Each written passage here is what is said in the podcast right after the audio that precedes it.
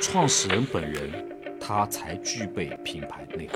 这好像像是各个行业都在拿真正的互联网式的产品经理在做改造，因为相当于服装行业以前只有设计师，没有产品经理。所有的商业本质上都是由矛盾引起的。消费者希望看到更真诚的、更直接的、没有被包装过的所谓的品牌形象。所以，当一个品牌犯错误的时候，勇敢站错，承认自己错误是最牛逼的。 大家好，欢迎回到品牌消费观，我是 Leo。我是白鸭，那前段时间的那个《繁花》的热播呢，我们刚好做了一期中国服装品牌的前世今生，带着大家从八十年代的西装一直聊到啊两千年兴起的这个快时尚。但刻意啊，我们没有谈最近十年移动互联网时代这个服饰的一些新的品牌啊、市场格局。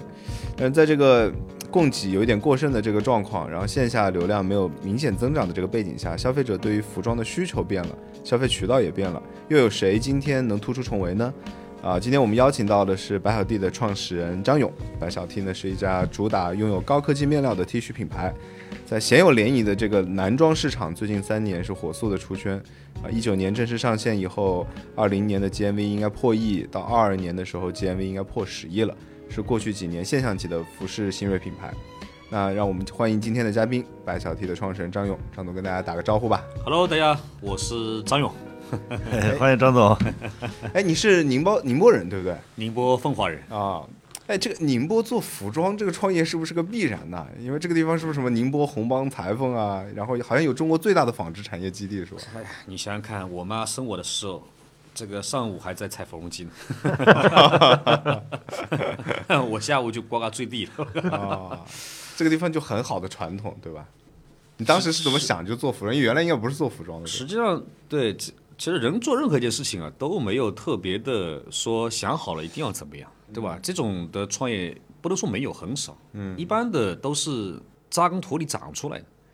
但我昨天也在我们奉化在分享这个观念，就是很少创业说是因为想到了做到了做成功的，这样的人很少，都是不断的试错里面试出来，对，甚至试着试着可能连行业都变。嗯，但我呢是因为小时候出生地就在中国琛山之乡，浙江宁波奉化的虬村镇。啊，这个镇上的话呢，常住原来的这个居民人口啊，大概只有五千人。但你们很难想象，那地方最辉煌的时候，有一两百家衬衫工厂。那地方不做什么西服啊、牛仔裤，什么都没有就做衬啊，衫。只做衬衫。我小时候见到的是，我很小的时候看到，每天晚上就是到了大概九点半以后，很多大的那种厢式火车。后来我理解了，那叫集装箱。嗯， 对吧？就哎，开进我们这个镇上，然后把东西卸那装好，拉走。后来我才理解，哦，原来拉走是一箱又一箱的这个这个衬衫。那我妈生我的时候，她就是在裁缝纫机。当时宁波现在应该说这个行业当中的顶级大佬型的企业，像雅戈尔，它早些年叫青春服装工厂。对对对对对，那么李老板最早的话，就是在那些那那那个应该是在我们那个镇上叫上海爱建，现在改名叫万通了，叫上海爱建衬衫工厂。那个时候的名字很有意思啊，都叫什么爱国啊、爱建设啊、爱国的爱、建设的建。那我小时候认知到的不叫万通，就叫上海爱建。他这个雅戈尔就是 younger，就是青春的英文名这样来的。哎你说太对了，那会儿不是罗蒙什么杉杉都要取个洋名才好卖吗？对对对对，对吧？一旦去个阳明，总觉得我靠，这这玩意儿他妈就不是个土里土气的了啊！对就是高级了对对对，实际上就是我小时候，我父亲的朋友只有两类人，一类是彻彻底底农民，嗯一类是农民黑化以后变成了工厂的老板。 为什么说黑化呢？这个不搞这个工厂还好，一搞工厂本来是好朋友，这个搞了两三年工厂，朋友都没得做了。嗯，全是这种啊，因为那个时候哎竞争没有对手，他都甚至不是竞争对手，就也不去别的创业了，就还在一工厂里面，就是因为利益分赃不均呐、谁出力多，你啊，你像不像现在合伙有什么契约精神啊嗯还搞个什么 协议，对，找专业的公司来咨询一下，那我们各自定位，那个年代没有的呀，嗯，就几个好朋友吃顿饭、一聊天，他们干了，我们也干工厂呗，嗯啊，去干，嗯要钱没有，要什么都没有，就就作坊式的嘛，嗯，但那时候那时候的衬衫呢，我也记得很清楚，就是我们应该是产量是非常大的，嗯，其实我们当地的这个人啊，他的吃苦耐劳精神也也非常好，对，对吧？所以呢，差不多就是衬衫的这种外贸型交易比较多。但内贸还相对偏偏少。你要像这次《繁花》里讲到的那个关于那个红帮的问题，对啊，西服量身定制的问题，那最早就是发源在奉化，就宁波啊，奉化啊，红帮服装的发源地就是浙江宁波奉化，中国的第一第一件中山装就是来自于那里。然后原来上海南京路上那些裁缝师傅，最早以前的几乎全是奉化的红帮服装。所以呢，你你刚刚问我这个问题，我回答了一半啊，还有另外一半什么呢？当然，做这件事情可能跟那件事情小时候是有一些耳闻目染，但我本人其实跟那件事一点关系都没有。对，所以当时怎么想要做服装呢？对，因为我妈后来生了我之后，差不多就再也没去过工厂。那我爸相当于是这个把她当成了家庭妇女，对吧？那那那我家里的话呢，也很少有亲戚在从事这个行业。但是呢，我也没有受他们什么影响，因为我差不多上学的路路是比较直线型的，叫小学、初中、高中，然后去北京上大学，然后跟这个行业没什么关系。做的是跟媒体相关的是吧？对我第一份工作是跟樊登同一个台、同一个频道、同一个栏目。那我个人是因为什么呢？是我一个同学来找我借钱。那借钱过程当中，我问他在做什么，他说他在做做做这个衬衫。啊，我说你怎么会做衬衫这个行业？他反问我一句：“他衬衫有什么不好的？”哎，我被他问住了，我还真没法回答这个问题。那对呀、衬衫有什么不好呢？哎，我说那你为什么会对吧？这个这个来来来问我这些问题？他说你在现在不是相对来说在北京在这方面混得比较好嘛？因为我以前传媒不做以后啊，我差不多做了中国的教育行业，对啊，我就一口气把全国中国四百五十所啊是那个三十所名校四百五十个特教师啊一次性签了垄断协议，五年你们的肖像权、知识产权全归我，对吧？然后呢，我们就建了一个巨大的这个知识题材库。要把名校名师聚在一起，根据教育部大纲，把所有的知识点拎出来，请名校名师分别讲透、讲清楚，然后把它弄成是视频，剪辑完毕以后做成软件。然后我第一向线下新华书店和各大学校图书馆做发行，第二 PC 互联网上我直接跟 P 那个 PPG 和凡客抢广告流量，因为现在广告是是这个信息流啊，那个时候是你买了我就没有了，对，但门户网站嘛，位置你这个首页就那么几条啊，谁拿走就谁就没了嘛。啊，我学了一把电视购物的逻辑，你们要买的你们都买，我一条也不要。你们不要的都给我。嗯，网络人除了首页以外，内页、二页、二级页面、三级页面，那都是有很多人的。当然，我就收大收这样的流量。嗯，你已经是是属于叫叫网络垃圾了，没人要了呀。对哦，你给我，我还有可能替你变现，那你为什么不跟我合作啊？所以我们是后来是什么？是垃圾流量翻到台前，一把又去吃掉人家正儿八经投标的流量。这个垃圾流量多了不得了的，就跟现在互联网上也是一样，你一看不上流量，其实他妈也是流量，很好的二流类量。电商嘛，这是我那时候就算三类电商吧。没有，按照流量来说，他投的还不是二类电商的，现在二类电商是投嗯好的流量，对的二类电商毛利高，没错，我们应该是属于三类电商，就是真的嗯没钱，然后用了人家不想要的流量，但实际上你看看很多东西就这样子嘛，因为互联网它是长尾效应，对对吧？人群画像是不是集中的？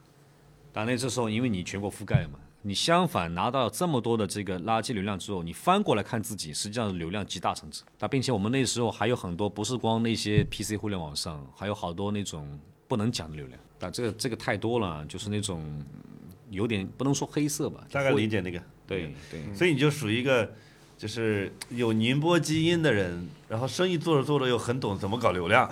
我当年在央视的时候报道新闻，我就知道，一个同样的新闻，不同的人去报道，不同角度给用户的视视野是不一样，嗯，对吧？那所谓那个时候其实不懂流量两个字嘛，嗯，本质上就是流量，嗯，所以不同的人用不同的话，在镜头上面怎么表达自己的观点和切入点不同，你这条新闻能报与不能报，就真的是天壤之别。所以这个东西其实要感谢央视，就是这做过内容的人啊，他对内容是有敏感性。是，但你看到任何一个东西，你就会总想着，哎，我跟别人不能一样。对那如果不能一样，我得用什么角度来讲？对这个其实是有有，哎呀，这是这是那二十一年时间在北京，是慢慢的被被媒体，被自己做内容，对吧？然后到自己慢慢的从内容又变成一个媒体运营者，他所打磨过。所以这实际上是你的老本行，对，所以后来抖音的前身不是头条嘛，嗯，那个时候哪有什么视频，很少，就都图文嘛。对，我们那时候就是用用非常炸裂的这个标题吸引人，对吧？然后内页用八个可信度包装来进行包装自己的八维包装，那其实都是原来早老早在这个传统媒体上都玩过的，但只不过你换了一种新的这个马甲，重新套了一遍新的衣服，但用户觉得非常新奇的，但没见过。所以其实我们在非抖音阶段，鲁班那个时候，我知道，我们的 ROI 一直三点五万，也就是说平时平均一单，我我最低都能挣赚三十块钱，压根就不他需要们做是什从么私域头条今日头条的信息流起家的，对啊，这么一听就是有，渊源的，就是懂流量从哪儿弄来，然后也懂内容该怎么转对化，对对然后对于服装那就更有基因。对对对，说回来，刚才你那个同学问你借钱做衬衫，对我我本来你不聊，我就要聊到这个话题 的，因为讲完了内容，讲完流量，他其实就要回过头来为什么会干这个事嘛，对，对吧？那这个事其实本质上来讲是他要干，嗯，他要干呢，我投他了，嗯，对吧？我投他发现这个家伙呢，最后一台打印机要要黑我一半的 钱，对，我把一笔钱汇给他，结果发现这家伙他妈去买了辆奥迪 A 六，他是在外面这个这个长期赌博啊，赌博呢，然后欠了一屁股债，又借了高利贷。对吧？他买买买奥迪 A 六也不是为了什么炫耀自己干嘛的，可能更多是以车抵债干嘛的，好吧？我具体我也搞不清楚，大概是可能这个逻辑吧。所以呢，他这个事情呢，就挖了个很大的坑。那我呢是又又是一个不太愿意服输的人，既然这个事情我做了，还大张旗鼓跟别人都宣传，对吧？那我说这事怎么办呢？我就在北京呢找了两个特要好的兄弟，现在这两个人名字一个可以讲，一个不能讲了，都姓张。那一个是当年在医药保健品领域当中做的风生水起，他曾经最辉煌的是在西安一个人买下二级的房子，就一年挣的钱啊，在西安城买了二十一套房子，对吧？还买了好多车位，那说明他是其实一个很懂营销的人，对吧？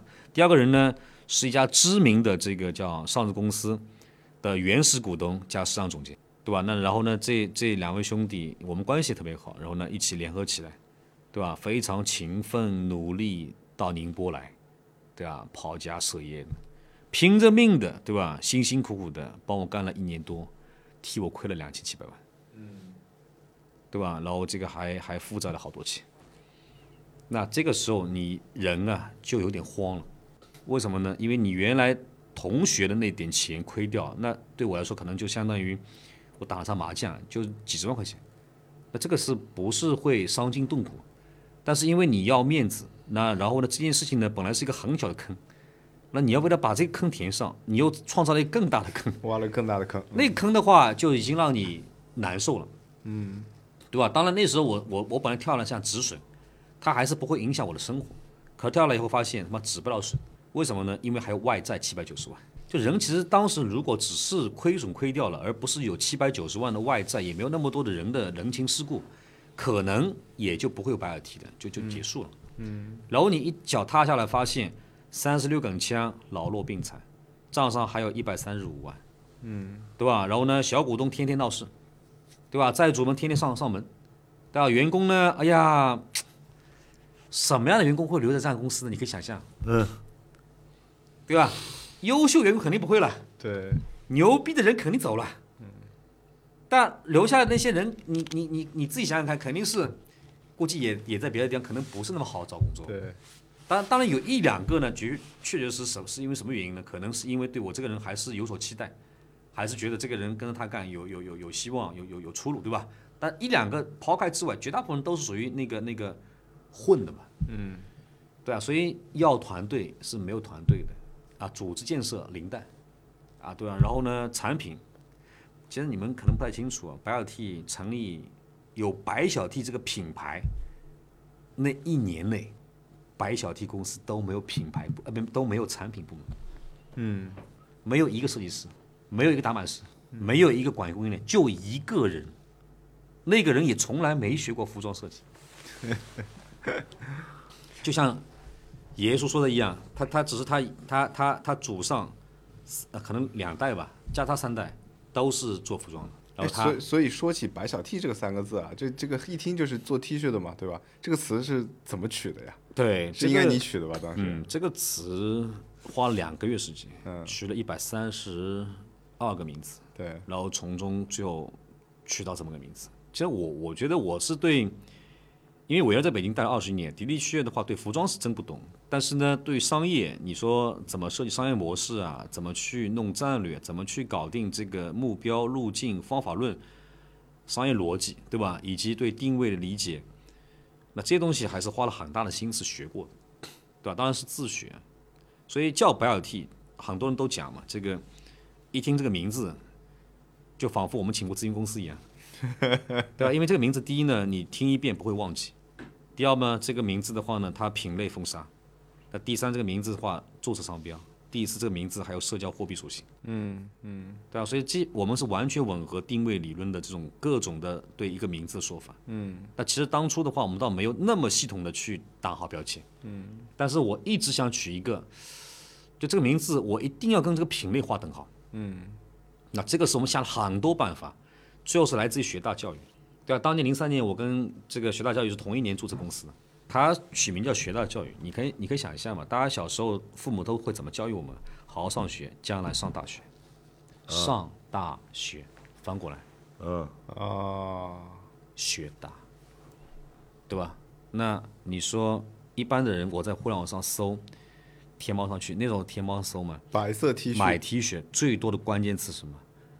小白 T，白 T，嗯啊，对吧？那我就把这些词，把关键词全部写在我纸上，不是电脑上面，写在我纸上，对吧？我就反反复复看，在从这些关键词里面，我试图去找到用户经常会用到的词，我怎么样给他提炼一下，然后这个词呢，它又是那个意思，但是又是你们曾经天天都会想到的词语，不是我发明的，但又是一个品牌词，那最后是受学大教育的影响，给它翻过来看，这翻过来怎么翻过来？不是大脑翻过来，是那张纸突然就转，就是转了一下，夏天知道吗？那个不是有空调嘛？那空调那风没给它装那个托，嗯它会吹下来的嘛。那打空调一开，那个纸不就飘起来了？扭了一下，发现哎，有这个感觉了。这不是小白 T T 白小，嗯，我突然一下子发现，哎，白小 T，对，所以这个词取到之后呢，我就认真分析一下，因为我的网名啊，在大学的时候叫白衣，对吧？我说这个词有几个好处，啊第一个，它将来可以编编一个创业电影故事，嗯，但我们今年二零二四年开始要拍短剧了，对吧？就是小白和小 T 的哦，对吧？小 T 可以是女生，小白是给男 生。还有呢，它是一个小白的创业史，对吧？那创业史一般都是小白嘛。拟人化嗯的这样的对啊， IP 白形本来象嗯是个姓呢，对吧？然后白小 T，你绝对会把它想象成是个人。嗯。所以你知道现在我经常出去，人家他妈谁谁说我是张总没有，白总。我今天在在杭州也是一样，哎，白总来了。我说拜托，我姓张 啊。他说你不是姓白吗？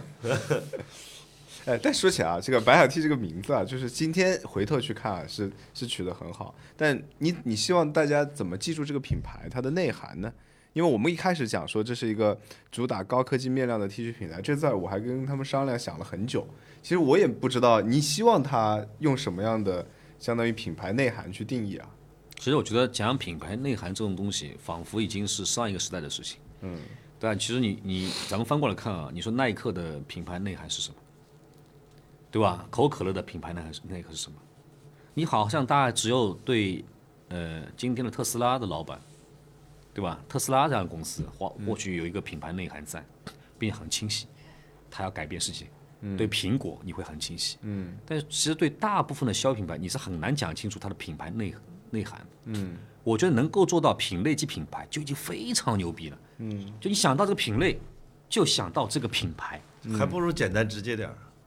嗯，就就是品类跟品牌挂钩。其，实我们原来学的那套，比方说四 P 理论呐、或者说定位学啊，我总觉得不能够全部照搬照抄。嗯，就到了今天这个背景下，实际上要灵活运用它。比方说，对一个好的品牌来讲，就我一想到某个品类，就能想到这个品牌。嗯，我觉得就已经非常牛了。你看它就是，嗯对，你一想到矿泉水，就一定会想到它，哪怕你把它改成中国有赞，那对不起，我看到的还是农夫山泉，嗯，对吧？但是你说农夫山泉有什么品牌内核吗？内涵吗？这好像很难说清楚啊， 对吧？所以我会觉得，其实创始人本人他才具备品牌内涵，对吧？还有一个呢，品牌本质到底是什么，这是一件很重要的事情。如果不回答好这个问题，你很难想象你说品牌内涵是什么。我一直坚定的认为啊，品牌就是个人，就是个人，一定是人。我跟你分析一下，为什么品牌是个人？你看品牌有诞生地吧，人有没有出生地？对，品牌有父母吧，人有没有父母？对吧？品牌有兄弟姐妹吧，人有没有兄弟姐妹？品牌有性格吧，人有没有性格？嗯，品牌会犯错误吧，人一定会犯错。所以，当一个品牌犯错误的时候，勇敢站错，承认自己错误，是他妈最牛逼的公关。公关绝对不是包装一下，但是再把那个错误给给给埋起来，是吧？然后找另外一个错误把它盖一下，死定了。哎这个倒是这个时代的一个一个特点啊，因为现在有很多品牌，它跟消费者直接沟通的这个渠道，所以大家现在都更喜欢拟人化的，或者就是拿创始人那个人本身、主理人那个人本身来当做这个品牌的形象。不是有很多品牌主理人给自己代言嘛？其实你也有很多出镜的这样的形态，它其实背后的需求就是消费者希望看到更真诚的、更直接的、没有被包装过的所谓的品牌形象。实际上，我们现在走的路，嗯，从经济上啊，我觉得西方都走过了，对吧？你看，特斯拉是个人呢，嗯，对吧？保时捷是个人呢，肯德基那特这劳斯莱斯也是个人呢，对对对。对吧？然后这个就西方的很多很多著名品牌都是人，我一直会坚定地认为人才是品牌，品牌才是人。所以品牌是干嘛？品牌是在人设崩塌的时候，哼，拿来做挡箭牌用的，对吧？所以我最近自己，因为我也在做咨询公司嘛，所以我们发明了一套新的理论，它叫矛盾论。嗯，其实今天有赞，你到底在解决哪一个社会问题？对吧？那是非常清楚的。嗯，然后这个问题为什么会出出现，是因为它有矛盾在里面。嗯，就这个矛盾被你捕捉了，你发现它的痛点，找出它的需求，然后你用你的软件 SaaS 软件去满足它。嗯，对吧？然后你就获得了一个江湖地位。所有的商业本质上都是由矛盾引起的。我们今天所有的商业本质来讲，都是在找到矛盾、发现痛点、迎合需求、解决方案。嗯哎，所以说回来，接着你刚才前面那个我们那个频道上那个话，所以最早第一年也没有设计师，你找了两个人过去，又又亏了钱，还有欠还有欠着钱的时候，你的肉身那个时候没有进去，没有啊，哦公生没有入局嘛，兄弟来打拼嘛，然后鸡毛碎一地嘛，然后这个这个，对吧？心乱一团麻嘛，就是人最可怕的就是创业的时候你自己本人没有公生入局，对吧？然后你在那瞎指挥，他妈的这个今天这样不行，看看数据，他怎么可能呢？你入局都不见得能成啊，更还别说你不入局了，对吧？对，所以我那时候犯的最大错误就是一个人干了七间七间公司，且非常拼命努力，但最后我是狠狠心把那七家公司，包括我主营那家公司都给它干掉。所以你就回来躬身入局，开始自己做半对导啊体了，。对啊，对啊，我我跳下来以后没多久，大概花了一年半时间把公司全部都梳理一遍，嗯，对啊，去国外学习，去了欧洲，去了那么多的奢侈品大牌啊，工厂也好，博物馆也好，跟他们的主理人也好，对吧、然后呢，又去日本考察那些科技面料，又去广东去了十十七趟，对吧？这些大概一共花了我梳理团队、招兵买马，开始梳理产品。然后研究啊大牌的这种所谓的品质、工艺、设计路径，对吧？那个花了一年半，然后一年半结束之后，我差不多花了几个月时间嘛，做了测试，然后我们就一测，基本上就成了。除了欠那个九百万、九百多万之外，还还有什么原因让你从这七八个公司里选择了躬身入局这一个呢？我一直觉得互联网加衣食住行，除了亿以外，个个都是万亿级公司。嗯哼，啊，不是万亿及以下，都是万亿及以上的公司，对吧？那凭什么刚需的不能在刚需的一不能够是呢？嗯，对吧？当然，除了前面刚才讲的一些东西吧，那这个东西是我看到的一个巨大的历史机会。嗯，就是吴老板吴世春会强强调，就是马斯克会在国外做的项目，他中国会找到一个标的，就是一定要去做一个相对来说大的市场。对，对吧？那消费品里面，我觉得大的市场一真的是啊，对吧？你说你一年人们啊，在正常状态下会花在衣服上的时间和钱啊，不是时间和拿钱来算吧，其实是应该占整个消费领域当中，除了大件啊，比方说你买房子、买车，这不算，是蛮大的一笔收入。对，百分之二三十吧，应该，很就是大呀口你的口袋份额嘛，对吧？对的呀，那我在想，哎，为什么第一这个行业的 PE 这么低，对吧？嗯我们那时候好的时候我去看了一下，好像也就十五倍，对，对吧？然后呢，它好像也没有什么能够占到，比方说整个服装市场百分之十的市场份额都没有，不是百分之十，百分之一都没有。两万八千五百亿的服装市场，今天好像飞乐吧，这个前两年我看过一个数据，好像两百百多亿吧，两百多亿，嗯，对吧？两百多亿的飞乐好像已经是在中国应该第一单名品牌单品牌第一名，销售额当中，那你那个两百多亿跟两百两千八百五十亿，好像它那里连百分之一都还不到啊，嗯，快接近百分之一，那都已经是两百多亿了，所以我我坚定地会认为这个行业一定是有机会的，但这个行业的确是，它看起来两万八千五百亿，非常的分散的，先别说衣服、男装、女装、童装啊这些东西，就它衣服本身天生分两类，一类叫什么呢？就是正常穿的衣服。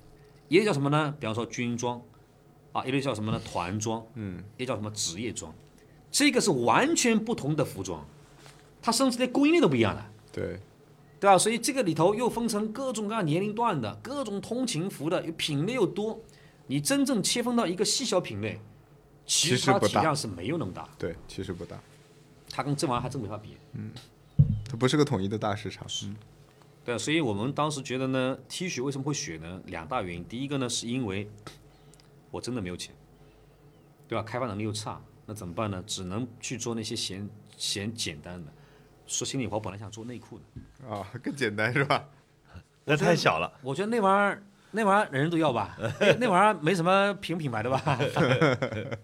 我发现他妈内裤不好做，你知道吧？那内裤这东西，我也没找到那真正的内裤好的工厂，啊，我找的成本太高了，对吧？我后来还打过那个袜子主意，袜子人人都得穿吧，但对也没搞定。嗯因为诸暨不是整个袜子大市场嘛，对啊特别多，对，我也去看了，好像没感觉。直到发现 T 恤以后呢，我会发现，哎，它的客单价相对来说比那两样东西要高一点，对但是比衬衫呢是要低的，对吧？它又非常吻合，在互联网上卖三百九九以下的东西能够起量的，嗯你卖三九九以上的东西不是不能卖，它量很难起的。嗯，对吧？我们当时为什么卖一件一百九九，第二件五十呢？这是价格策略，这可能是成熟创业者和不成熟创业者最大的区别。嗯，那这方面我们还是花了很大心思和和和精力的。这个品类其实我觉得从你刚才讲的这个词上选的也蛮有意思，比如说袜子。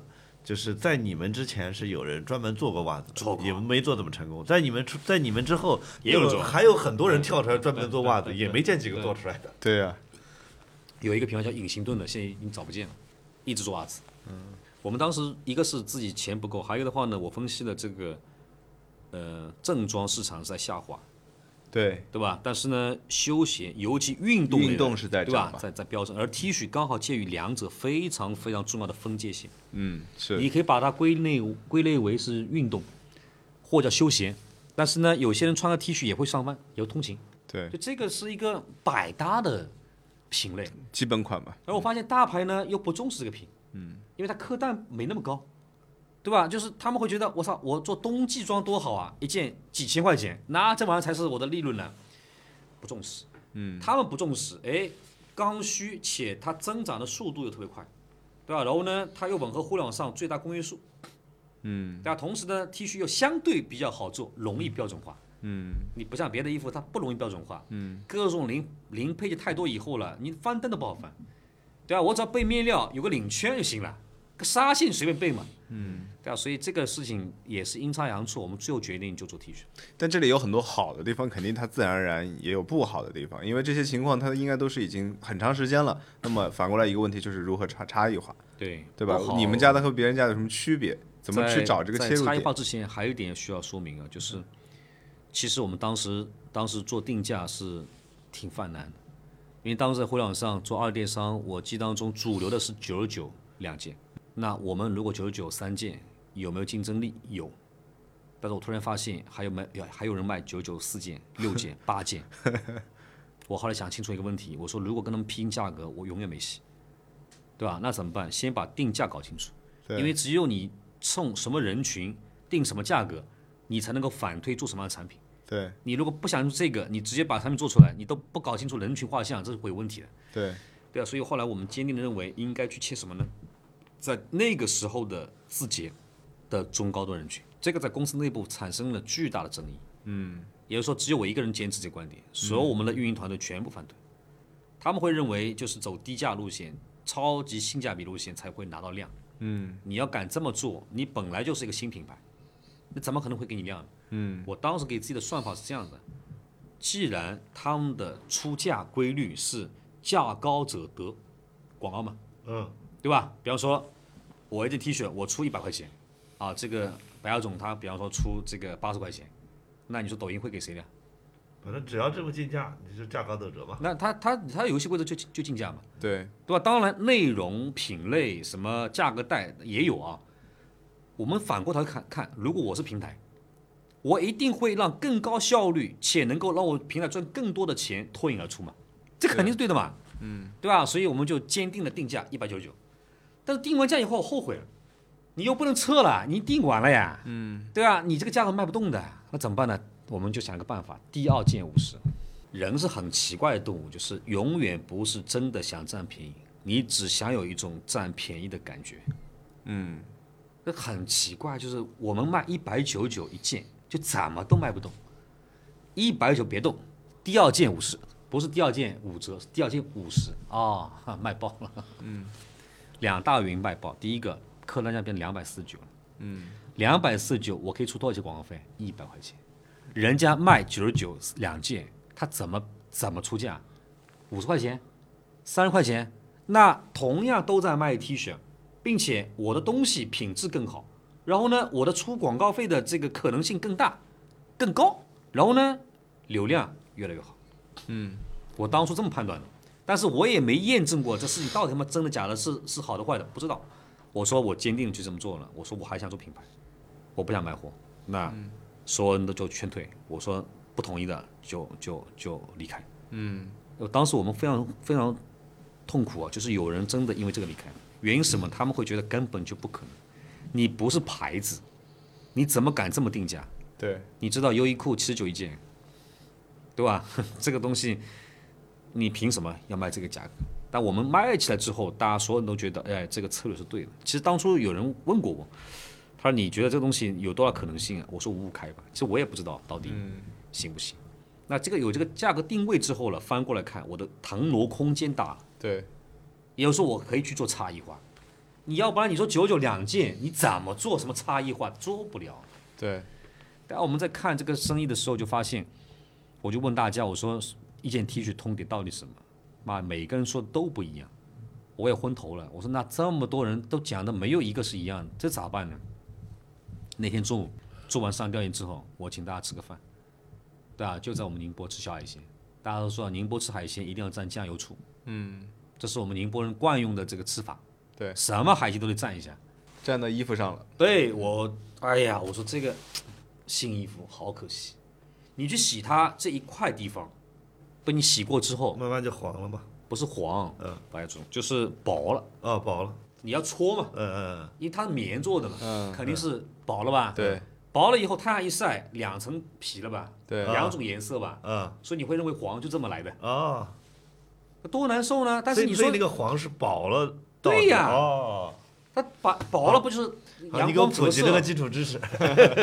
就是其实还有一个问题是，你只要阳光不暴晒、阴晒的话，通常来讲，一件真正的好的 T 恤是不太不太白袄 T 的衣服很很难黄。哎，的确啊，好像白白色的 T 恤的一个问题，一个需求就是能不能一直是白的。所以刚刚讲到的应该是做那个叫水光摩 T，对吧？对，就是嗯这个名字后来才有的。但当初是因为发现了这个用户痛点，我们自己就试嘛，对吧？然后第二次更有意思什么呢？就吃那个螃蟹啊，那个支箭的。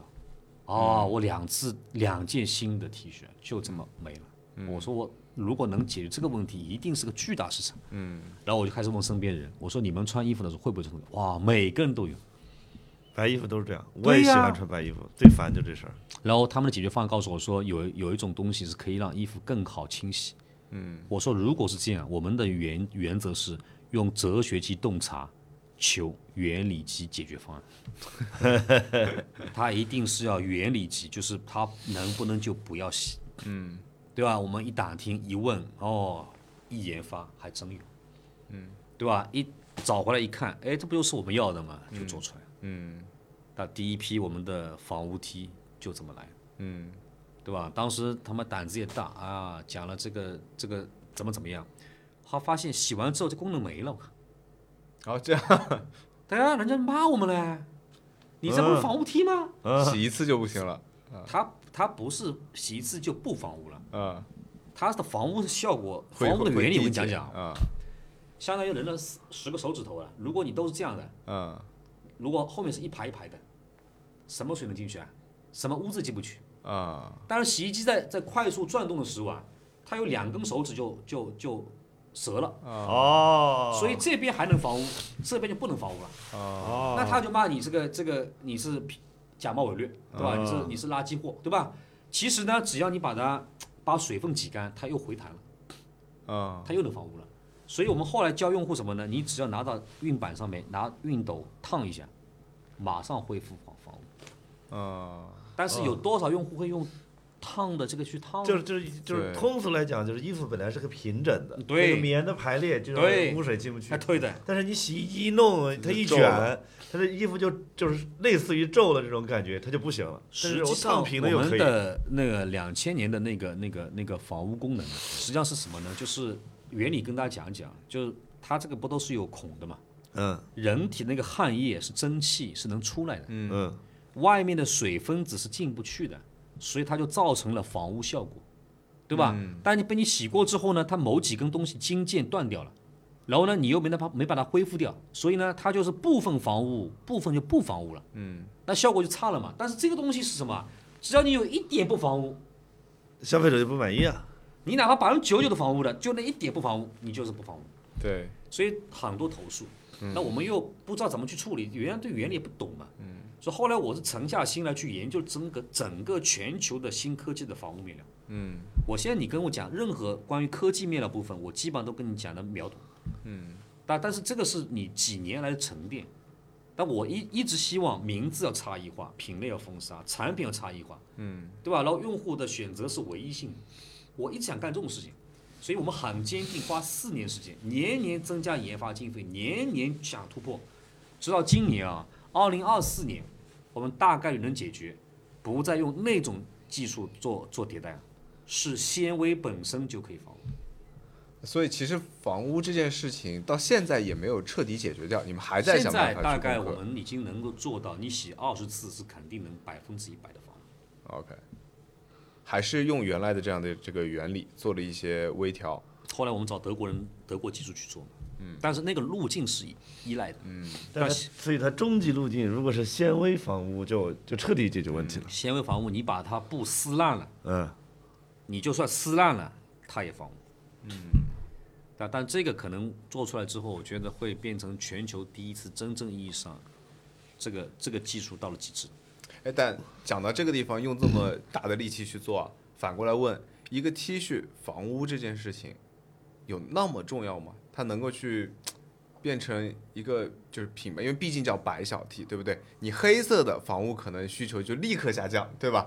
所以白小 T 这三个字上面房屋很重要，但是房屋这件事情对于一个白色的基本款的 T 恤有那么重要吗？能成为一个品牌的对，核其实心吗？这个应该这样去去问啊，他他不应该这样去问，他就应该有前置条件，就用户对它的期望值到底有多高。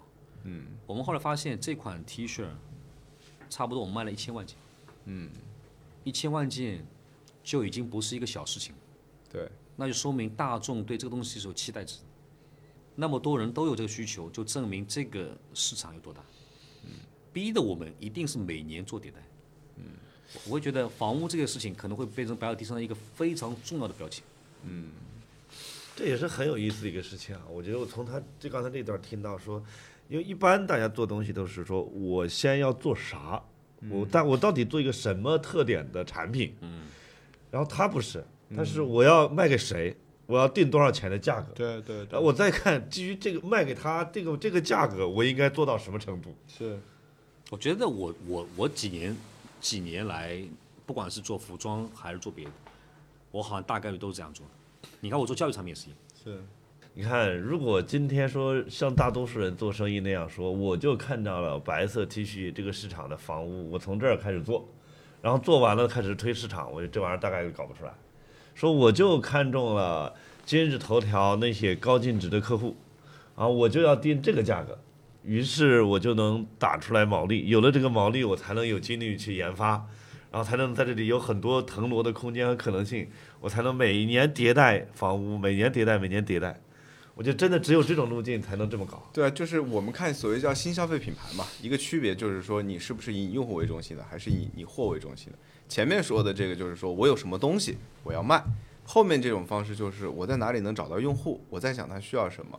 其实这是一个典型的区分点，一个分界线。前者是大部分原原来老的品牌这么干的，对新消费品牌基本就是你这种我干的。我一直跟自己有一个说法，我觉得产品研发之前，营销要前置，嗯，对吧？如果你营销不能前置，你瞎开发，这玩意儿你开发出来以后，大概率可能就自你你你就自己自己吃自己喝自己自己穿，对对对啊，就是用户模式才是你用户思维才是你真正要去理解的东西。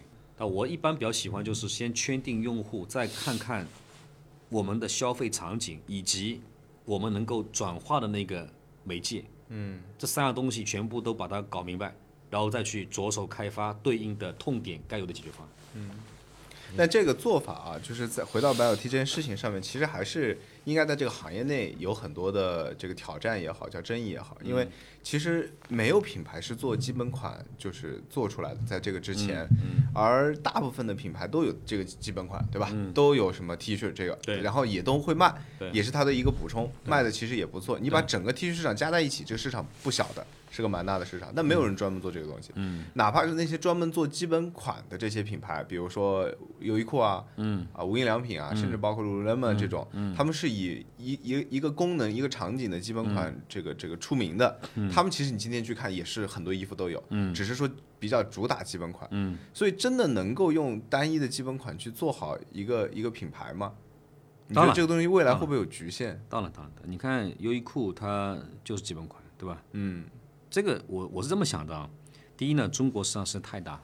对，就任何一个产品放进中国市场，都可以获得一个很大的空间，嗯，对吧？然后基本款的话，你几乎是人人都需要的，对，对吧？只不过你能不能把基本款做到那种经典，且它的品质品相能够达到奢侈品级别，嗯，所以我这两年一直非常坚持在用使用什么呢？就是高端的奢侈品供应链，嗯，对，我们用的面料其实跟阿玛尼、跟这个 Hugo Boss、跟这个巴宝莉都是同一工厂，嗯，对吧？其实我们有些工艺的话是有远远超过这个他们的。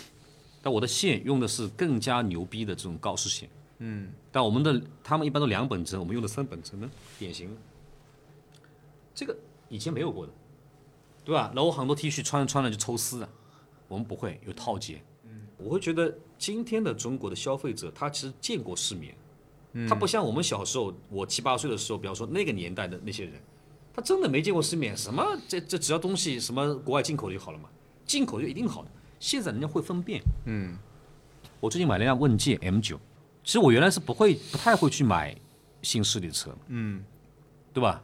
并且非常负责任地讲，我在买这辆车之前呢，其实我已经看了几个自己要下定的。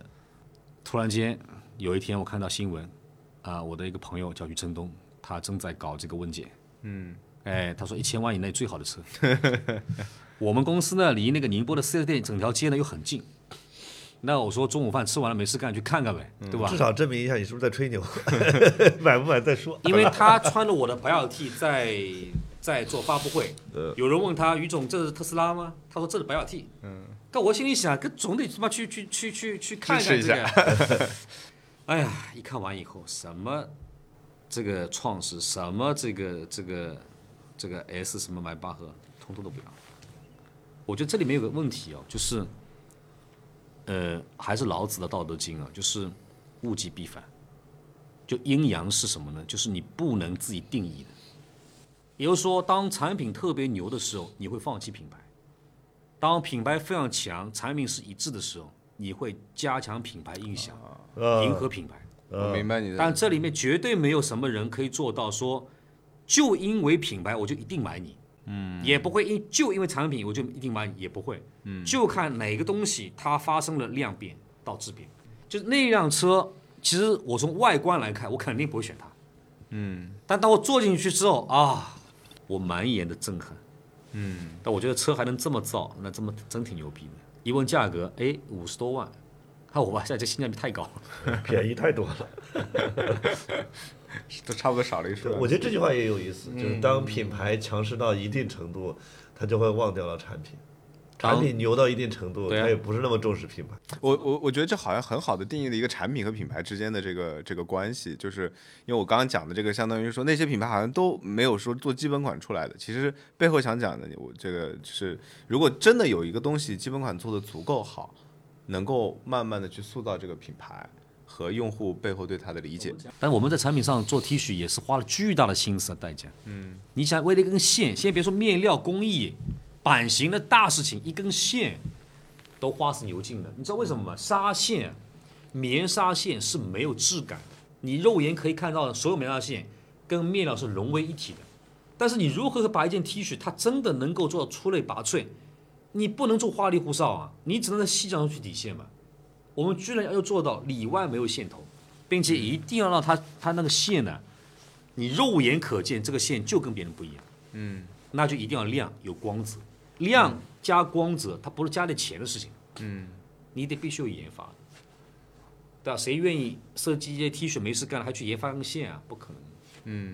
那所以这里面的问题其实都满满的都是颗粒度，就是你除了定义好、定性好、定位好，你还要把产品做好。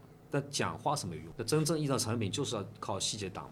这我是觉得今天中国的新消费品牌能够脱颖而出非常重要的一环，有你产品力才是你真正的核心力。嗯，对啊吧，而不是其他东西。讲那么多什么媒体啊、内容啊、运营啊，那都是首单嘛。嗯，能达到复购的那一定是产品。理解。哎，那你觉得这个产品本身的研发的深度够深吗？未来还有更多的需求或更多的可能性吗？因为说到底，基本款的一个问题就在于它量是很大，对吧？但是真的，你看你在找差异点的时候，你都在找它的线呐、线头啦，然后包括面料啊，就其实它能找的点是很少的，哦，那太多了。不是这我样随。便给你分享一下，就太多了。其实今天在城市里面养猫养狗的家掉庭毛是吧？比比皆是。啊，你知道一件衣服对毛来讲是非常有吸引力的，对吧？因为毛经常会粘到衣服上，而你对衣服上有毛这件事情是无法容忍的，对，且它还不好去掉。尤其是冬天，如果我把那个 T 恤白 T 恤穿在里边儿，外边儿穿个啥衣服，嗯那个外边儿的衣服的毛就掉的 T 恤到了个白 T 恤上，比如说外边儿有对个对对深色的，这个就很讨厌了。对吧？对。那毛容易沾上两大原因，一个是静电，嗯，它会吸附；对还有还有一个什么呢？是毛是尖的，它容易扎到那个嗯，缝隙里面，那个那个双股织纱线的那个缝隙里面去，对吧？嗯，所以既要解决解决静电是很容易的，解决那个渣是非常难的。嗯，我们现在大概已经能做到百分之八十的毛是自然不会粘，还有百分之二十的毛我们正在处理。嗯，那你说这个需求，它到底是不是一个非常大的需求？天大的需求。你知道为什么吗？我们做了一个市场调研，就直接拿钱投票啊，不是嘴巴说说而已啊，就只要你敢开对发出来，你现在应该能知道穿 T 恤的人的核心痛点，因为卖了这么多了，已经很清楚了吧？今年我们有一款产品啊，一个月一个单品一件白 T 恤卖了一一过了一个亿，嗯，对吧？你们你们冬第天三代还是第四代？冬天、嗯刚今年新品啊，嗯，对吧？怎么研发的呢？就是我长期以来看到的一个现象，冬天到了冷，人们都得去买保暖内衣穿，对，但是今天的很多人又不想穿保暖内衣，丑，不时尚，嗯，不年轻，对，显得自己年纪大，对吧？但是那个，那你看这是矛盾嘛？啊，一边天气冷嘛，一边是可以保暖嘛这，就但是你不需想求穿，，这就是需求是吧？ 那就就矛盾啊，就冲要突风啊，度还是要温度？对呀、所以网上有这样的这个这个这个段子嘛，啊，丈母娘喊你这个穿秋裤，呃，对，你妈觉得腻了， 对，那我的想法是说，不是把保暖内衣要去往薄了做，这是最最恶心的想法。今天中国市场所有的保暖内衣都在往薄了做，对，对吧？更薄、更轻、更保暖，这就是违法广告。你想象一下，哎，暖是因为空气，又不是因为那个面料，你更薄，那就说明它空气的那个那个厚度就更薄了嘛，那对怎么可能会保暖呢、对你哪见过哪个薄的面料能保暖的？不可能的，那都全全是纯八道。嗯，我们的理解，既然薄不能解决保暖，我能不能用 P T 恤来平替呢？这就是一个非常好，你刚刚所说的，一个基本款有这么多的点吗？太多了。我说我们开发全中国第一款真正意义上用 T 恤去平替保暖内衣的产品。你看啊，人体啊，你看一般你们会怎么穿衣服呢？穿背心。对，然后我这就是啊，这里没有的。我就是一件 T 恤，然后一个对吧外套。那请问，人为什么穿背心呢？因为冷啊。冷吗？都冷了。那贴近身那你体，为什么手臂就不要不要保暖？先贴近一个身体对，因为，活动自然。躯干躯干的冷是影响就体感最强的。嗯所以其实冬天出去，人的脸是会感受到冷冷，但是绝对没有躯干来的冷，对对，嗯对吧？躯干冷就被然后穿透手了。也会冷，但绝对没有躯干冷。对，这玩意儿跟这个好像很少能够受冷的，但只有这个很容易受冷，对对对吧？所以我们在前胸后背的里面都加绒，哦，唯独把袖子的绒去掉，外形上看它就是 T 恤，一点都没有臃肿感。因为为什么啊前胸后背的绒你是看不出来的，嗯手臂上加绒特别明显，对，对我们骑车的时候，有时候会穿一个贴身的背心，嗯，就裹得很紧的那种背心，就地最打底的，就是为了保暖。对，就一样对，的。所以这样的话呢，其实就是一件背心 T 恤的概念，对吧？但只不过你肉眼看不清楚，那是一个背心保暖内衣嗯，，你以为那其实就是一件 T 恤。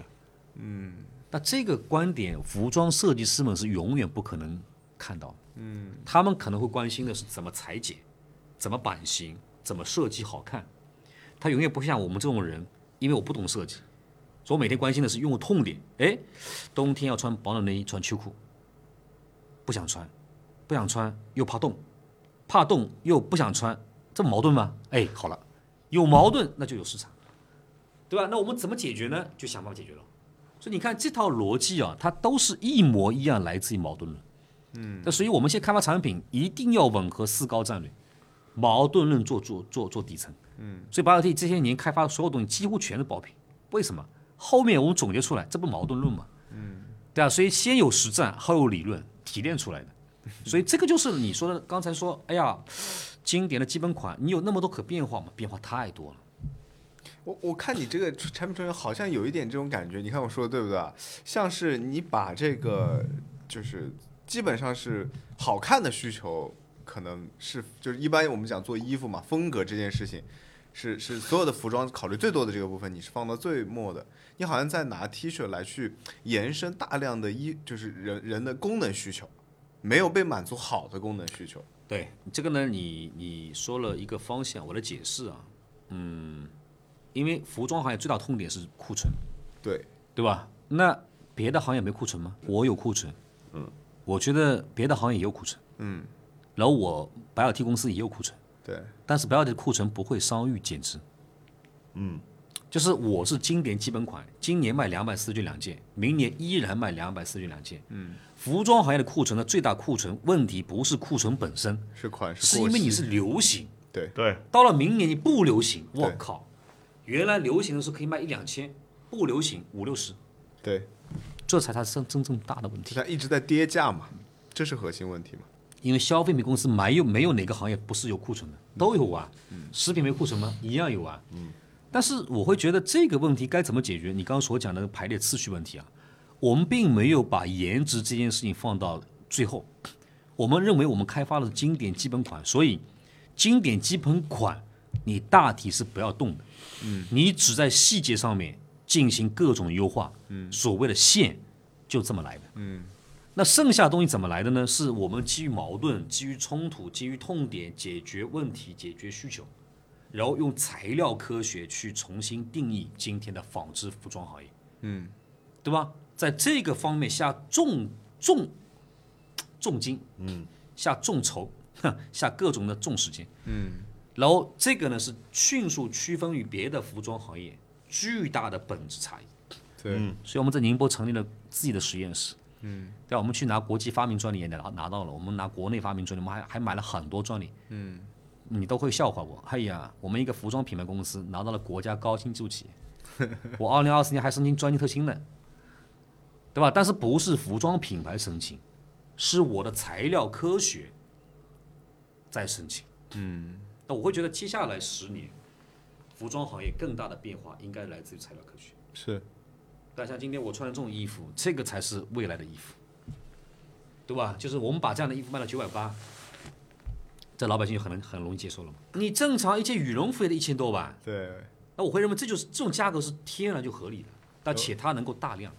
对，跟听众说一声，这个张总穿了一件空气的，然后可以发热的。呃，保暖的这样的，这这不已经不能叫羽绒服了，对吧？就外套，完全没有羽绒，就外套一，根羽绒都没有。外套，对，我一点儿用都没有。对，它还可有一以个吹空气进对去，这样就可以实它的现好处保在暖于了。你摸起来特别舒服这个地方，对，对吧？所以我觉得这个，当然你会看到，既然你们穿的小白鞋，第一次实现人类世界走路五分钟温暖一整天，跟电源无关。我们是用相变材料做，嗯，相变材料融入到纱线，然后呢，让这个纱线瞬间拥有了吸能、储能、放能的能力。对，啊也就是说这张所以你们终于要出小白鞋了，嗯啊，那太好了。对呀、就这个鞋垫我已经测试三年了，三年下来的数据非常好。所以你看，你做这个东西的时候，你完全不考虑说鞋子和衣服，其实，在大多数服装品牌，虽然啊很多服装品牌它也会出鞋啊，但是没有人是平行做嗯的，基本上就是顺便卖卖鞋，就永远打不过那些专门卖鞋的人嘛。就在你的概念里面，其实没有这种说我这个品牌就只能做衣服，就不能做男士，就不能做女士，或者我要出副牌才能做女士，或者我不能做鞋，没有这个概念。那这个其实今天在服装行业当中，我们是想用一个技术做成一个爆品，颠覆一个品类。那你觉得这会有竞争吗？当然，当然，我觉你得怎，么看竞争这个事儿？因为你在中国，你做什么东西都会有人模仿，对啊，对吧？比方说你做个有赞，你放心吧，哎呀，肯定有市场上有人模仿你，是除非我足够苦，利润足够低。那也有人模仿你。淘宝够低了吧？拼多多来了。对就这个这个中国市场是很奇怪的，就是只要有人做得好，他不是去做另外一个事情。啊，是抄你的嘛？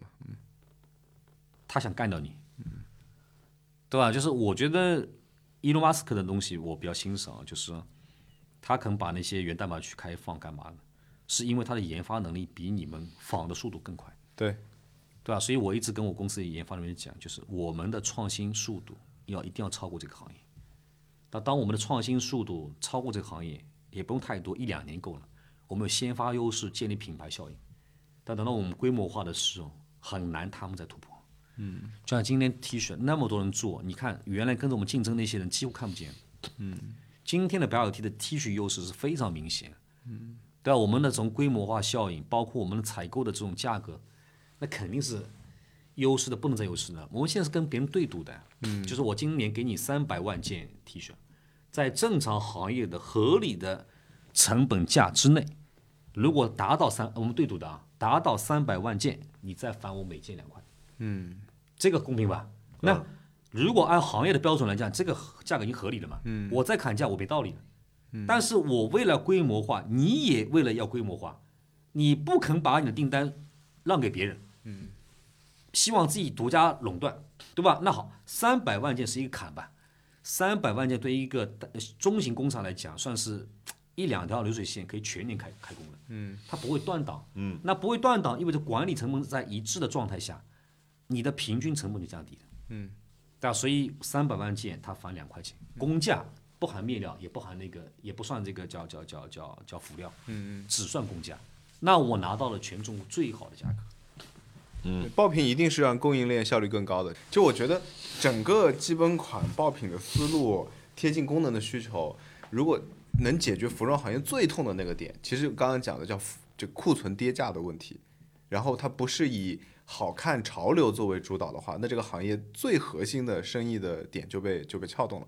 但这个我们其实聊了很多关于产品，然后关于这个这个用户需求的，但能不能卖到三百万件，又还是跟渠道有关系，对吧？就是毕竟你看，像比如说拼多多，它在做爆品的时候，本质上它是个渠道；像这个山姆会员店，对吧？这个沃尔玛他们在做这个也是渠道商品的时候，它是已经知道它自己能卖这么多，所以它上游反向去定制产品、定制供应链。我今天跟你讲一个新观点啊，我觉得所有的东西都成立的时候，为什么有些东西就往往会被扣上帽子叫运气不好而没成？你发现没有？就我们人做了很多很多事情，好像都算到了，嗯，但唯独有一件事情没算到，嗯，这是我最最近今年才真正悟到的一个东西，尤其做抖音之后特别明显，嗯，时间节点，节奏，你刚才说的是，就说我这个也想到，那个也想到了，是不是就可以诞生一堆爆品，对吧？嗯嗯。那其实它里面有个非常重要的核心要素，既要完成前面的所有的链路上的每一个环节，都要做得好。对，并不是说你只有哪个东西做得好还不行，对对，但这些东西全做好了不一定能爆。嗯。还有最后一个维度，很多人把它归结为叫运气，我不是。嗯。我把它归结为叫需求。需求用什么东西来体现？以时间节点来体现。我以前对服装这个行业的理解都停留在那些维度上面，后来发现是服装行业是看天吃饭。嗯，今天天气冷，羽绒服就卖得好。对，今年天气冷嘛，今天天气不冷，我 T 恤就卖得好，对吧？嗯就这个东西，以前有没有人关注过？有，但都没有人把它当做是第一要素，根本不是天气，是因为受天气的影响带来了需求的变化。对，大就家人永远都是在需求面前，他才想要解决方案。所以回到刚刚问题，你觉得是需求不够强烈？就如果做准了需求，还是回到产品的问题。如果产品解决的需求足够强烈，你觉得卖爆不是问题？我一直觉得，人当需求出现的时候，你给他一个解决方案，当这个解决方案是他的他的能力范畴之内能够接受的，嗯嗯，那大概率就转化了，嗯。但因为人们会去，啊，不是什么渠道什么什么，那些都是表面。今天不是这个平台，就那个平台，这都无所谓。嗯，当然触达也很重要，因为你没有信息通通道的话，那对方怎么知道？嗯嗯。那这个，但是这个问题是每个人都能具备的呀。对，今天的社会还缺这个吗？不缺了。但我觉得核心东西不是这个，是你如何能够去发现需求，嗯，且能够用你的解决方案真能解决问题，并且是别人可能没想到的。哎，我想问问你啊，这几年会有这个角度的变化吗？就是你看前几年，其实我我自己看到多的啊，实际上是你在短视频里出现的，嗯，然后其实聊得多的在外面也是说有几个出圈的视频，比如说去那个珠峰拍的那个视频啊，然后其实经常创始人自己出镜代言自己的产品的 BioT 也是个很出名的一个，聊的也是很多跟怎么做 IP 啊，然后怎么做这个吃到抖音的红利啊等等相关的。但实际上今天聊的就是反反复复，其实都还是在强调这个。产品能否解决足够强烈的需求这个点，你觉得是这过程当中有什么变化吗？我或者我我觉得就是你分什么场景去谈嘛啊、今天如果说跟两位来聊这个事情，我们可能更多是在聊冰山底下那部分东西，对，对吧？但是你说在某些特定的场合去做分享干嘛，可能更多会聊是一些营销层面上的事嗯情。我始终会认为啊，就是你不管是新基建，对吧？像抖音、快手、小红书叫新基建，对，还是什么创始人 IP，还是营销手段，拍短视频、做直播，那些我始终认为是术。嗯，也就是说，我可以通过学习的方式很快就能够获得，嗯，技能，对吧？即便不会，我挖人，嗯，挖团队，嗯，但是这种今天我们聊的东西，这还真不是你挖 挖团队能搞定，是但这就需要你创始人本人，你真的得有这样的认知才行。是，啊，就是今天我们告诉大家，我们有这样的思考，你去仿，其实也很难仿，是对吧？这里面第一个，技术的来源来自哪里？那第二个，这种所谓的技术怎么转化为服装产业，对吧？还有一个，谁愿意像我们这样承担这种中间可以说有一种可能性是完全血本无归的研发？嗯，研发本来你就想好啊，这东西就是有可能不成功啊，并且不成功是常态，嗯， 成功是你过去四三三四年试了多少个品？没有我们找出来公，司很少花钱在研发上面，我个人花了很多钱，嗯，因为原来公司那家公司不是亏了那么多钱嘛，也欠了债。那为了要避免这种所谓的更多的这个，嗯这个钱倒来倒去的，对吧？我就干脆我自己拿拿钱去，嗯用我个人人脉，用我个人的钱去做了这些事情。这种呢，其实我花了大把的时间在做。你嗯想想看，第一，我不是搞服装行业；第二，我不是搞科技的。嗯你要把技术还原成用户能够听懂的语言。嗯，这个过程首先要花你巨大的精力的。但我今我我觉得这个其实的确就是所谓我们讲 PMF 嘛，就是产品和市场匹配的这个过程嗯嘛。这个事情甚至连技术本身都不是壁垒，真正的壁垒是你把它叫想法，或者叫做怎么样把需你观察到的需求和能够解决的问题能匹配起来。对这个事情，就是讲出来的都是特别容易的，因为已经证明了的都非常容易。洞察需求和解决方案的那个匹配。对，但是这个过程是就是学不会的，这做任何行业的产品都这样，我们这行业也这样，解决这问题也特头疼。对，其实你看，看看别人做都好简单，自己去做会非常难。原因就在于什么呢？就是你没有经历过，不要乱发言。技术它就技术，技术如何能够变成产品，这就已经是很大的一个命难题了。对，当你把它变成产品之后，你还能够介绍给你能够介绍给你的用户，让他们能够用你听得懂的语言，让他们接受和转化，这件事情一定不是技术人员能够办到的。嗯，对啊，所以我们承担了一个这样的角色，这特别像马云和乔布斯啊。乔布斯其实是，乔布斯其实是不太懂技术，嗯，对啊，马老师其实是连个邮件都不发的人，嗯，但他们俩非常好的扮演一个角色，包括伊隆马斯克也也一样，就是。他们非常好的把技术还原成用户能够听得懂语言，说给了市场听。嗯，就这一点是太难了。就是你这个人既要懂技术，你还要懂消费需求，还要懂什么什么，对吧？还还得讲的，哎呀，风轻云淡，让老百姓能够听懂。就是有人把我们原来研发的气凝胶说成了什么呢？是叫抗寒服，那么神经病！我说这东西不叫抗寒服，它就是老百姓的宇航服。嗯，因为这就是宇航员穿在外太空的宇航服主材料啊。当你把它翻译成宇航服，嗯，我不用解释了吧？嗯，当你把它翻译成什么抗寒服，别人得想半天。抗寒服，这是个那新品那那类羽啊！绒服不抗寒 吗？也抗寒呢。对啊但你想到宇航服，想什么？它一定是比羽绒服更加抗寒。理解。但说回今天的实际面对的这个啊、销售的这个这个触点啊，我们我知道你应该大部分都在线上，对吧？那包括可能直播的形态什么的。那今天会不会让大家有这样的一个一个一个观感，是觉得说在抖音上面去卖不容易做出质感的品牌？然后你看到很多的线上的品牌爆红的品牌都去开始做线下，这个背后当然原动力可能是溢价率的问题，对吧？是品牌定价权的问题，对吧？因为线上比较卷嘛，大家老是打这个低价竞争嘛，这是个这实际上已经作为一个社会现象了。包括我们前几期跟其他的品牌这个主理人聊的时候，也是大家对这个问题也是挺头疼的。我不知道你怎么想。我觉得你到一个饭店，你想吃肘子还是你想吃大鹅，这是由你自己决定。嗯，抖音是什么？抖音是一个 DAU 六点六点九亿，嗯，啊，最新数据，嗯，然后图文每天一亿，短剧每天两亿，直播每天三亿，嗯，这么一个组成的集媒体大成者的平台。对今天你去看 CCTV，去看人民日报社，他们的账号也长在抖音上面。对，所以根本不存在您刚所讲的，你说抖音上面好像只能做那些，嗯，就是你自己决定的，嗯，我曾我自己见过很多在抖音上长出很多很多好品牌，嗯，但我也见过很多很多人在抖音上面只只能卖白牌，嗯，就是我们的选择问题，嗯，媒体本身就是个媒体，你在媒体上打品牌品效广告，还是在媒体上打效果广告，这个是由你自身创始人自己决定的，嗯白尔 T 我们上来就在打品效广告，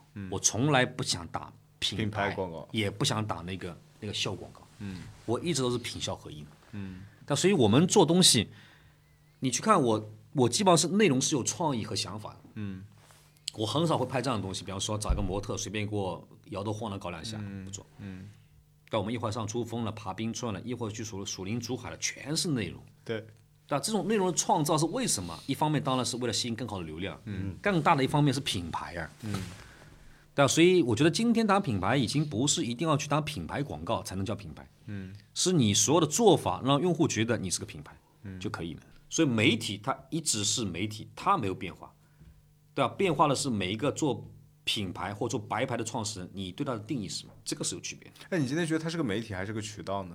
当然是媒体，又是渠道，嗯如果它是个渠道，它会不会渠道的这个能力就就是占份额过于强大了？但不只是抖音啊，加天猫啊什么我觉得首先的，就你要店大欺客，客大欺店的问题嘛。呃，这个一定存存在。还是那句话，凡者道之动，对吧？任何东西物极必反。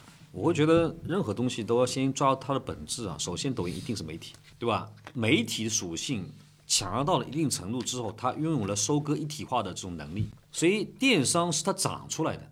对，但它前提是个媒体。嗯，当然，媒体也是从刚开始的所谓内容侧啊到媒体的，嗯，抖音第一步是个内容，它还不是媒体。是，到后来越来越多人进去之后，它的内容变成了媒体，对就是我有粉丝了嘛，那才是媒体嘛。对对对，那刚开始玩的时候就三五个粉丝，那么屁媒体，那那啥媒体啊？嗯，对吧？所以内容到媒体，媒体到电商，电商到全域，嗯，这个过程它也是长出来的。嗯，我相信抖音的创始人本身也绝对不可能想到今天长这个样子，是对啊吧？所以我们对抖音的理解还是有自己独到的理解。我觉得首先你要把它看成媒体，嗯，如果是媒体属性的话，那你想一想，你所有的内容侧那是不是广告？嗯，是不是品牌宣宣传效应的阵地？当然是。那这里面就看你自己愿意做成事。你看过去的媒体，比方说像央视，也有电视购物啊，嗯，它也有品牌广告啊，那就看你怎么做了，嗯，对吧？所以不能够去理解，不能够去想抖音怎么样，不是要想自己要什么，嗯，就好了嘛。所以你现在就这个品效合一的品牌的内容，主要主要主打的是什么？是比如说这个品牌的，因为很多很多品牌做做品牌在讲品牌精神啦，对吧？在讲品牌的心智啊那些东西。那你看你们拍的大部分都是好像跟使用场景有关的，然后还有跟你个人的，就是就是有有好像有一些人人化的东西。对这个呢，其实跟今天媒体的属性发生的本质的变化是息息相关的。过去你可以通过一句 slogan、一个定位，吧？对然后对这个广告一响，黄金万两。对，但你发现没有，今天抖音的算法是不允许的。嗯，一个好的短视频让你火一个礼拜已经顶了天了，对对它很快就衰退了。对，那你怎么可能你你一个 TVC 能炸一年呢？对，过去我们请一个代言人拍一个 TVC 可以搞两年呢、是，想一句好的 slogan，什么什么第一之类嗯的，对，对吧并？且人家还告诉你说尽量不要改，不要动，这样才能洗脑嘛。对，那你现在这个媒体属性下，你怎么怎么弄啊？你一个 TVC 你试试看，别说一个礼拜，两天就没了，是因为它算法就算出来要衰退的呀。是，所以它需要更多的内容。那既然如此的话，怎么样保证那个精神内核不要变？嗯，所以你会发现，我一会儿去什么珠峰冰川了，一会儿又去什么蜀林组和原始森林了，一会儿又去什么戴不戴面具去那个福尔马林的工厂去看那牛仔裤了。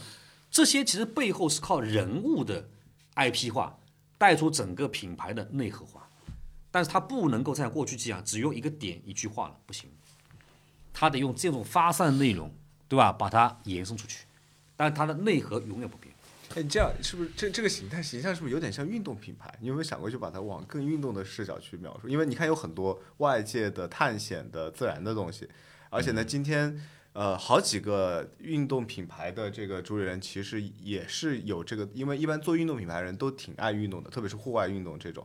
然后今天运动又是整个服装领域里面就涨得最好的，因为大家的需求是这个样子嘛。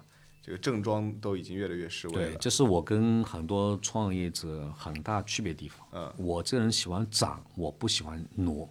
就是当别人看到了这个领域特别特别好，嗯，既然你看到了，他也看到了，嗯，他也看到了，大牌都在里面，你凭什么说你进去就一定有机会？嗯，对吧？就是能看得见的所谓的市场，我认为就已经没机会了。嗯，像我们特别喜欢看到是别人看不见的市场。对吧那些看不见市场里面，我们先把它做好，先小而美，哎，然后等待它慢慢慢慢的长出来，也许它越长越大，就慢慢切入那个市场。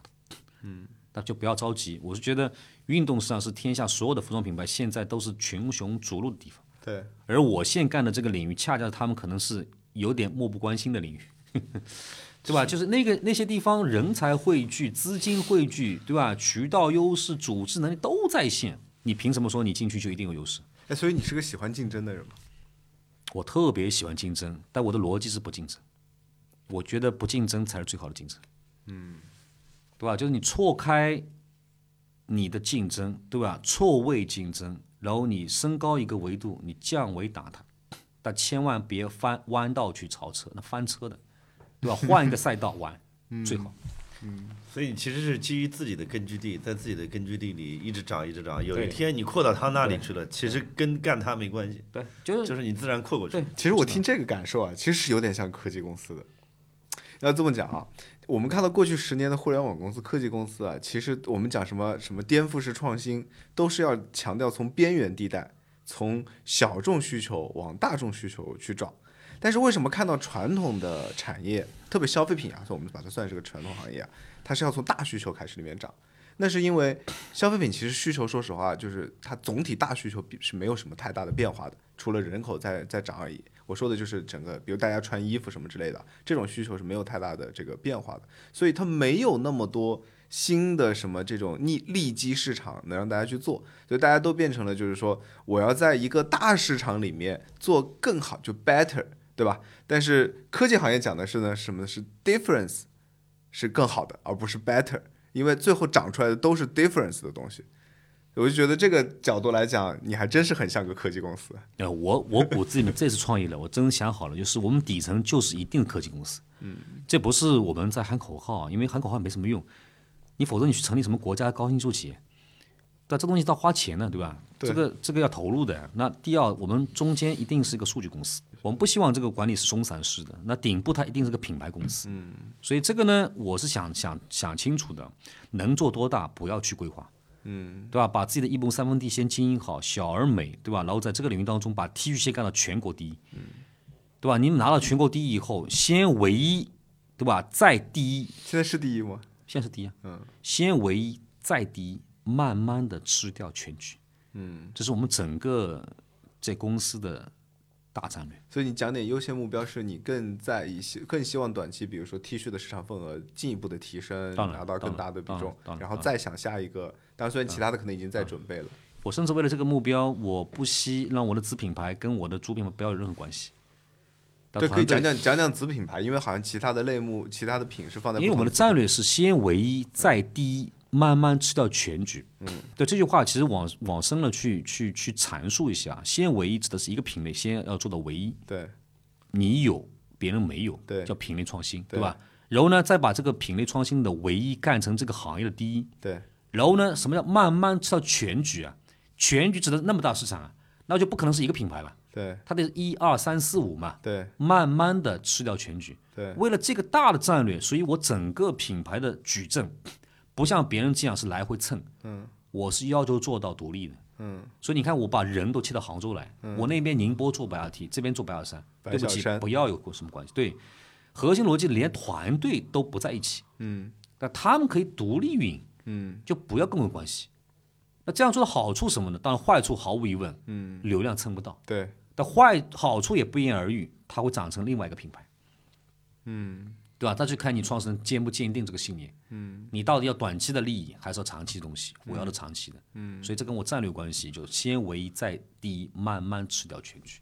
嗯，我觉得服装行业今天白 LT 如果有一天真的能够变成巨无霸的企业，这是最佳战略。嗯，什么意思呢？就是我以一个品牌打天下，我觉得我没有机会。即便像菲乐这样，那是当年的时代背景，当年的市场环境，当年的渠道战略造就的两百多亿。对今天你让它再复制一个，达不到。嗯，对吧？所以我们坚定的会认为，小而美，一个一个小而美，一个一个变成行业第一。我不用太多了，有那么五六个，所以不是去做，不是做一个品牌干两百亿，对吧？是是做五个品牌、六个品牌干两百亿。当然，我们希望有一天白 LT 本身自身就要做两百亿，嗯，对吧？但这个事事情在中国做两百亿，我觉得一个体育品牌是不太可能，嗯。那我会坚定地认为，就是你大概在中国做到一百亿，嗯，大概它的天花板到了。那这时候的话呢，你要去想想看，就是海外市场，对 对吧？海外市场到底到底用什么方式来布局？是跨境电商、贸易，还是品牌出海？哎，我们就讲讲出海吧，最近也是很热的话题，怎么想这个？我觉得我跟别人也不一样，你很多人想讲出海嘛，就想想看，做市场调研，对吧？先进哪个国家，然后什么品类能够达到他们的需求，对吧？去开下店，还是做什么自己自己独立站，或者是做亚马逊，我都不是。我在想的是，西方世界的老外他怎么样才能够接受一个中国品牌，对吧？就这个问题先想清楚。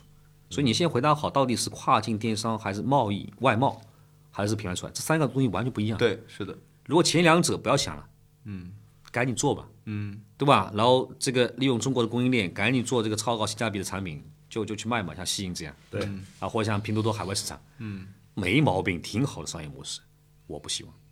第一，我不是他们；第二，我也没有他们的这种规模和操作能力。嗯，我想做品牌出海。嗯，品牌出海，你首先得回答好自己是个品牌。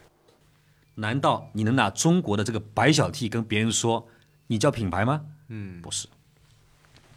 LV 进中国，它叫品牌，对吧？爱马仕进中国，它是品牌，人家有上百年历史，迪迪区也是全球公公认。我们白小 T 是什么？什么都不是，嗯，怎么可能是品牌？但怎么样才能让别人觉得你是品牌？这是一个巨大的难题和命题在我们面前。但今天我们把它解开了，我觉得这跟西方人的价值观要高度贴切和吻合。嗯，但是我们又有意识形态不一样的、啊，对吧？意识形态不一样，你又不能去做这个事情，嗯，那咋办呢？我们去找西方人普世的价值观，也就是说他们公认的东西，并且他们骨子里面是非常支持的东西，嗯，那是什么？我觉得在今天的中国来讲，我们翻过来看，把这个问题先放一边，每一个人家里的衣橱打开，一定是有一大堆衣服你是你不穿的，嗯对，但是你束手无策，你不知道这些衣服怎么办，扔又扔不掉，穿又不想穿。像以前我们还可以送什么年纪轻一点的，嗯，现在谁他妈要你这种旧衣服啊？没人要的。可这些衣服好好的，它不是衣服坏了，更不是衣服破了，是你过时不想要了，都不过时，是只是你不想要了。就对你来说过时了。对，对你来说你不想要了嘛，对吧、啊但这个衣服其实到了非洲很受欢迎啊，非洲人在三十年中国一模一样，就像三十年前中国大量花钱进口欧美、日韩、中国的二手衣服，对，怎么解释？人家还花钱买呢，嗯，你看你不要，你不要，你也不知道什么路径把它给非洲人，对吧？更重要的是，中国临海十二海里的基线捞上来的鱼虾蟹、渔船，每一艘船、每一网捞上来的鱼虾蟹之外，都有这玩意儿，全是塑料，还有那个塑料袋，对，还有那个废旧渔网。对，你知道破木头、竹片那些东西都是可以降解的。这三件事情有谁能够把它串起来？今天的白小 T 多一个白小 T 不多，少一个白小 T 不少。但我的出现和我的消失，没有人会关心的，因为我没在替这个社会解决重大社会问题。我们想想了个办法，德鲁克讲得很清楚，谁能够解决社会问题，谁就拥有市场机会。谁能够解决多大的社会问题，谁就配拥有多大的市场规模，对吗？所以想从所以环保回收，我们把这些东西跟浙江象山政府谈好，三千七百艘渔船全部放上白小提的大桶。你们捞上鱼虾蟹，不要再把这些东西往海里扔了，你给我装到桶里去。然后当你渔船靠岸，这个桶里东西我们拉走。找科技公司把它融化掉，做成牡蛎、喷丝，做纱线，做成运动的速干衣。嗯嗯，学配吧，对吧？然后把你家里旧衣服拿来换衣工程，嗯，一件你的旧衣服抵二十块钱来买我的环保的海洋废旧塑料的衣服，这可以吧？然后把你的旧衣服拿到宁波来清洗干净、消完毒，包装好送到非洲，非洲人民把他们的土特产乃至于非洲的一片树叶交换，嗯，把非洲的货物送到中国海海运，然后再给到你。你你接收到非洲的礼物，你什么感觉？你会发个朋友圈，也会发个小红书，也会发个抖音，嗯，对吧？然后请问，这条链路下来以后，是不是大大减少纺织品每年的生产量？是。第二，那些海洋的废旧塑料是不是得到重新利用？如果衣服有生命，我将陪伴你终生。嗯，所以我们把这个计划称之为叫续航计划。嗯，然后呢，四项工程：第一个换衣工程，第二个护海工程，第三个非洲义务工程，教育的义。第四项，节能环保、碳中和、环保地球。这是是符合西方价值、西方最基础价值观的。对呀、我们把这件事情在做，因为他们现在挪威在欧洲都在搞，中国这海域没人搞。所以要这是先品牌解。要先解决品牌理念的问题，这个其实有点 Patagonia 的理影子在里面。就说，我觉得还重要的就是，他其实不是想做商品出海，他是想做品牌出海。我一直强调是品牌出海，如果品牌出海，那就是基本的，我要去符合那个本地市场的基本价值观。嗯对呀、那是西方人特别看重的普世价值观。对，其实这是个有意思的课题，因为中国现在出海挺成功的，就是消费品牌，其实本质上是一个零售出海，就是要么是线上在卖，要么它线下去开店，或者它解决了某个功能需求哎咱。们这么讲吧，就是卖货。啊，对，是，就是就是拿中国的供应链优势去那边降维把货卖了，对，所以它其实卖的并溢价可能还挺高，对能挣品牌的但钱。但事实上它并不是在去做一个本地化的市品牌市场，对，完全不是。这跟品牌完全不是一回事。还会用这样的名字吗？啊，因为没法这个借到中文的这个“白小 T” 这三个字了。啊，那那不会，那不会。哎，所以聊点个人的，你现在公司里面的这个，你你管什么？怎么分工的？我管战略，管商业模式，管目标，管机制，管引进高端人才，嗯，对吧？然后管资本，嗯，但是对对，我比方说投资领域当中，我也也是我在管，嗯，我是一个喜欢比较解放自己叫时间的人，嗯，但我我会特别专注关心我自己关心的事，嗯，因为我不擅长的事情我去管管不了的，嗯，大家比方说产品研发，我去管它干嘛、这个东西你又管不好，嗯，但是我会做消费洞察，这家公司的消费一定一定是我来做。我每年春夏秋冬的每一季的消费洞察都是来自我。哎，所以你会有固定的流程，或者说是固定的这个这个动作，比如说去访谈消费者，或者去有些什么样的这种，我很少访谈消费者，嗯，那是怎么用什么角度来观察消费者的就需求？观察你自己就好了呀。但你每天生活当当中的东西，你多观察一下，对吧？然后肉眼看得见的、看不见的，你都去想一想。那我觉得来自消费者的东西都假的，对吧？他们的反馈你要听哦，但是你得把它转化成是背后的逻辑，千万别光听他们的嘴上的反应。但其实我觉得好的一个这个真正科技公司创始人的话，应该是像福特一样，那个案例特别深入人心，去做调研，问你想要一个更好的交通工具是什么，他们会回答你是马，更快的马。对他怎么可能想到提引车啊？因为你其实在某种领域当中做的是比他们更超前的呀。对，但 iPhone 也是一样，他们只会说黑莓是最好的，对吧？怎么可能想到玻璃还能变成手机呢？所以我们其实才要给他们答案的。但是他们的这些讯息呢，要变成你的思考的路径上的一些素材。嗯，对啊，你去想的是，哎，就是真正的好东西怎样用这种什么方式他们能接受？所以你觉得自己对于这个角度的观察是天分多一点，还是方这法个嗯的这习个得多确一实点？是挺分。我听起来是个产品 经理，对啊， 没有，我确实产品经理，因为我原来最早自己做媒体，我也是做产品经理。对，对啊，因为自己做记者、编导嘛。那后来你做教育公司，那标准的产品经理，嗯，那其实现在做也是产品经理，只不过我的产品经理太太太浪了，我 靠，那些研发事情我我不懂的，对吧？我只能懂这个这个就理论上的东西。嗯但这趴呢，我恰发现也是服装设计师们都不懂。这好像像是各个行业都在拿真正的互联网式的产品经理在做改造，对，因为相当于服装行业以前只有设计师，没有产品经没理。有，我们是现在在我们公司是硬把设计师说成产品经理，当然他们离产品经理还很远很远。嗯同样的，你说那个还有一个最近卖水什么，就元气森林，嗯，就也是互联网行业的产品经理逻辑，对对，然后再做一个新的东西，嗯。然后我觉得你今天给我的完整的感觉就是，我这种互联网行业的产品经理就才会这样思考 问题。啊， 对 呀、对啊、是是，但就是这样的一个外来者搅局会。就是说，我不知道这个过程当中的体感，你会觉得是我一定是对的，还是说也会经历一些原来这个行业的某些道理也有它存在的意义的这种这种转变？从现象上来讲，你一定会觉得自己是对的。但是事后观察发现的话呢，其实行业当中很多东西值得你学习。嗯，但因为它毕运竟行那么多年了，对，毕竟你在那个行业当中里面才几年啊，对啊，人家那个沉淀不是闹着玩的，你必须得谦卑，是对吧？只不过研发思路我们不用谦卑，那个我们可以自己说了算。但是你要吻合这个行业的规则的，那个不能动的，对吧？你再说他妈沙县怎么样，再怎么样，那还是得靠人做出来的呀。 那这个不能动，所以我们也吃了很多亏。哎，这是不是呃，你们有开线下店吗？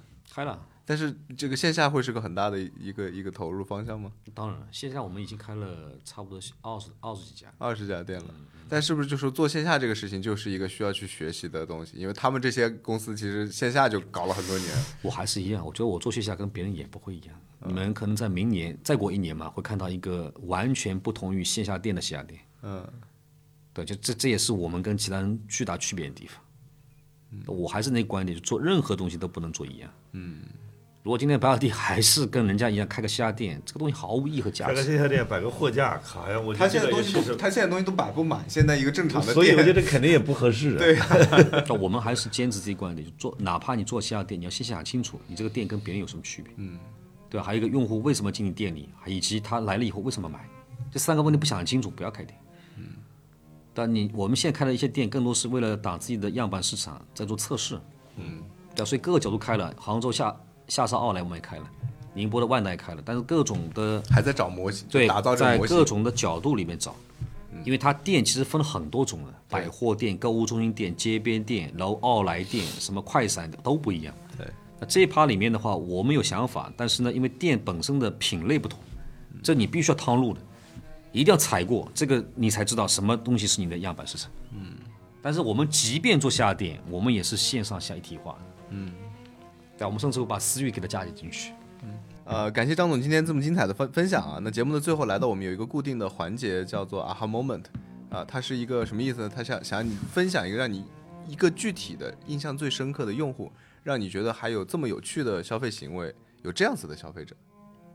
哦，那个蛮多的。其实，哎呀，我我我们这样的客户真的特别特别多。我们就分享一个人吧，哈，就这个人是宁波象山的一个建筑软件开发公司的总经理。这个人的名字姓张，叫张宁。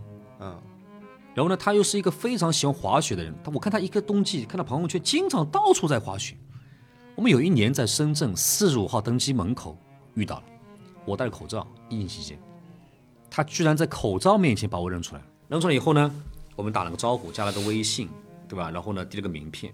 他说他想到我们公司来拜访，我说这个很欢迎啊，因为用户嘛，对吧？我就一点感觉都没有，就上飞机了。